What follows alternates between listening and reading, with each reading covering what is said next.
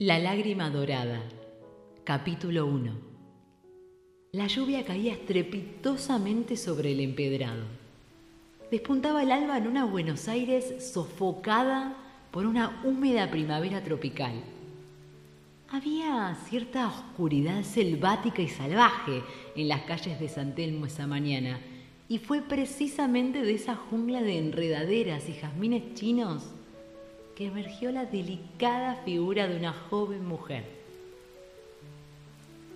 No hay tiempo para paraguas. Luego de una sonrisa su compañera, corrió a su auto un escarabajo negro, metió la valija en el baúl con agilidad y se deslizó en el asiento del conductor. Podríamos haber esperado unos minutos a que pare de llover, murmuró Ana cerrando la puerta del acompañante.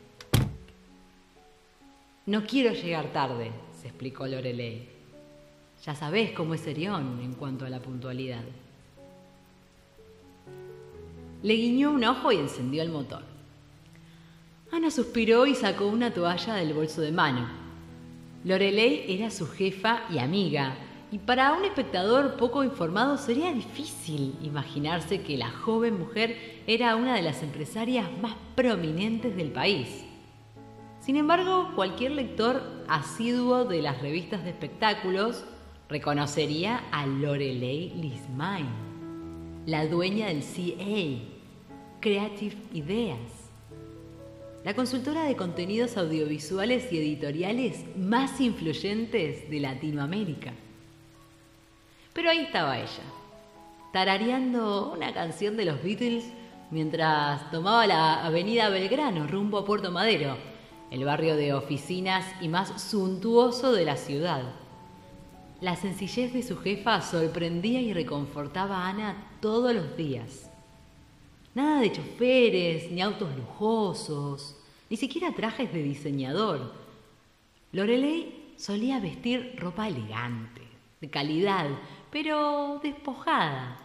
Era una mujer sumamente bella, que en raras ocasiones se maquillaba, su cabello rubio oscuro llovía hasta su cintura, enmarcando perfectamente su rostro redondeado y sus ojos azul marino, siempre brillantes, siempre sonrientes.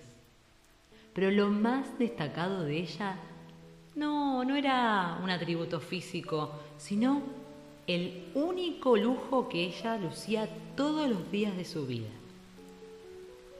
Colgando de su cuello prendía una piedra ambarina con forma de gota un poco más pequeña que un puño.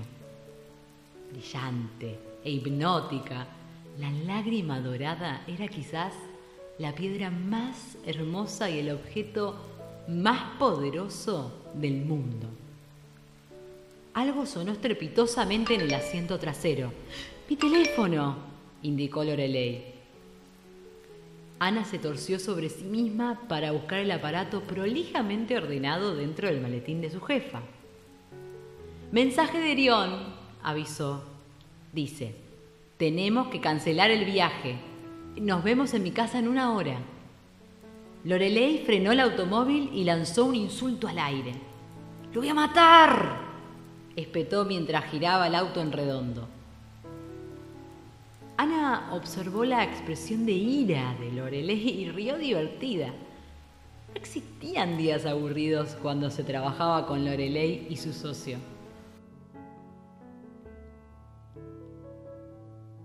Su jefa miró por el rabillo del ojo y disfrazó su sonrisa con un suspiro.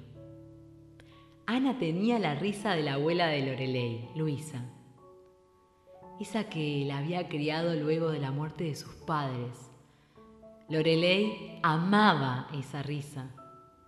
Es por eso que cuando creó a Ana, incluyó ese atributo en su persona. Y es que Ana no era una persona común y corriente, era una creación fruto de la lágrima dorada. Ese dije no era un objeto cualquiera. Su mera forma de piedra preciosa no era más que un disfraz. Oculta Detrás de la superficie anaranjada se encontraba una máquina. Su tamaño era diminuto, pero su utilidad era increíble, impensada. La lágrima dorada no era otra cosa que una máquina capaz de abrir portales a dimensiones paralelas. Lorelei la había construido luego de terminar sus estudios universitarios. De hecho, la invención había sido su tesis de grado. Las casualidades no existen, había dicho ella en la presentación a sus tutores de tesis. Somos la idea, la invención de alguien, de otra persona. Cada vez que realizamos un acto de creación, ya sea escribiendo una historia o una idea en un soporte, papel, imagen, pintura, en un universo paralelo, esa historia comienza literalmente a existir, prosiguió Lorelei. Así, las flores de Van Gogh existen realmente en otra dimensión. Y si hablamos de personas, la guía del autor se extiende al desarrollo de su vida, aclaró ella. Si este personaje a su vez realiza un acto de creación, un nuevo universo se crea en otro plano y así infinitum. En este punto de la explicación, se había puesto un tanto nerviosa frente al silencio de sus profesores, pero terminó su presentación exponiendo. Nuestro Creador tiene cierto control sobre nosotros, pero no es más que su capacidad para influir sobre nuestro mundo y manipular nuestras reacciones. Somos seres libres en un mundo guiado por una mano invisible. Y al mismo tiempo, nosotros podemos ser la mano invisible que guía los pasos de alguien más. Y ahora voy a probarles que esto es cierto. Afortunadamente, toda la perorata y la investigación traducida en largas fórmulas había convencido a sus profesores de otorgarle un aprobado a su tesis. Aunque Lorelei siempre tuvo la leve sospecha de que su edad había influido en el resultado. Después de todo, Lorelei Main había concluido sus estudios universitarios a la edad de 17 años. La niña prodigio no era más que eso para sus profesores, una niña con mucha imaginación y prometedora carrera en física. Lorelei recordaba haber dejado el Instituto Balseiro esa tarde cubierta de la tradicional huevada estudiantil para correr a llamar a su abuela que esperaba escuchar las buenas nuevas. Y allí, al pie del Nahuel Huapi, con el celular en su mano, la vio. Unos metros delante de ella y bajo el agua cristalina brillaba una piedra dorada con forma de gota. Con los pies en el agua helada, cubierta de huevos y harina, Lorelei sujetó la piedra y lo supo. Ella construiría la máquina que abriría las puertas a otras dimensiones. Más de 10 años después viajaban en ese auto ella, la misma piedra, la máquina que había creado y Ana, su asistente, un personaje de una historia que ella misma había escrito.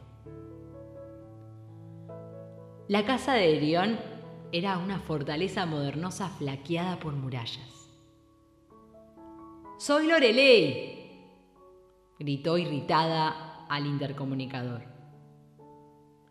El gigantesco portón se abrió al instante. Mientras su jefa se dirigía a la entrada, Ana tomó el portafolios y se apresuró. Lorelei estaba hecha un torbellino. Su pelo otrora lacio estaba encrespado y su atuendo de camisa de seda blanca y pantalones negros resultaban incómodos con su apuro. Detrás de los muros, la casa de Erión parecía una caja de cristal. Un amplio patio prolijamente arreglado rodeaba los colosales ventanales que abarcaban ambos pisos de la estancia.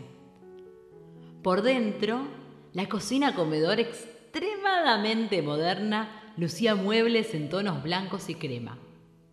No sobraba una pieza de decoración, todo era impecable. ¿Qué pasó ahora? preguntó Lorelei entrando al comedor donde su socio la esperaba con un suntuoso desayuno. Erión bajó la taza de café y la observó como con una sonrisa culpable mientras se pasaba una mano por su pelo rubio.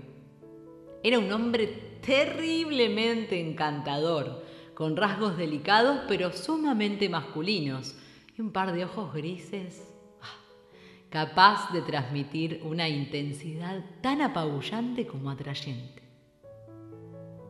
Le dedicó su mejor cara de perro mojado, sabiendo que en ella no tendría jamás el efecto deseado. Ya lo miró cruzada de brazos, esperando con su cara de sé lo que estás haciendo y no, no va a funcionar. Él bajó la mirada admitiendo su derrota y y ella notó una incipiente barba y ojeras atípicas en el maniático de Orión, siempre tan preocupado por su aspecto personal. Anoche, anoche me llamó mi jefe de seguridad informática, explicó él. Tuvimos una fuga de información. ¿Espionaje empresarial? preguntó ella palideciendo. Me temo que sí. Los archivos de la lágrima dorada ¿Accedieron a la información? No lo sé. Mis expertos lo están chequeando. Lorelei se sentó en la mesa lentamente como si de pronto se hubieran congelado todos sus músculos. La lágrima dorada era un secreto. Sería muy peligrosa en las manos equivocadas, muy peligrosa. Después de todo se podía acceder a un universo de posibilidades con ella. ¿Cuándo vamos a saberlo? preguntó ella. Antes del mediodía. Tengo a toda mi gente en eso. Él la observó. De pronto la mujer que siempre lo sorprendía con su luminosidad y buen humor, se había convertido en una estatua de mármol. Deseó como tantas otras veces, abrazarla y decirle que todo iba a salir bien. Pero como tantas otras veces, se dio ante la cobardía de consolarla con su frase de cabecera. Yo me ocupo, murmuró mirándola.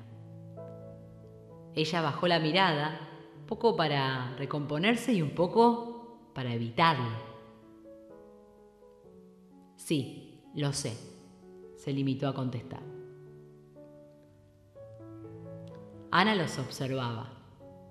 En su fuero interno se preguntó si alguna vez esos dos notarían la increíble electricidad que invadía la habitación cuando ellos compartían uno de esos silenciosos momentos de íntima conexión.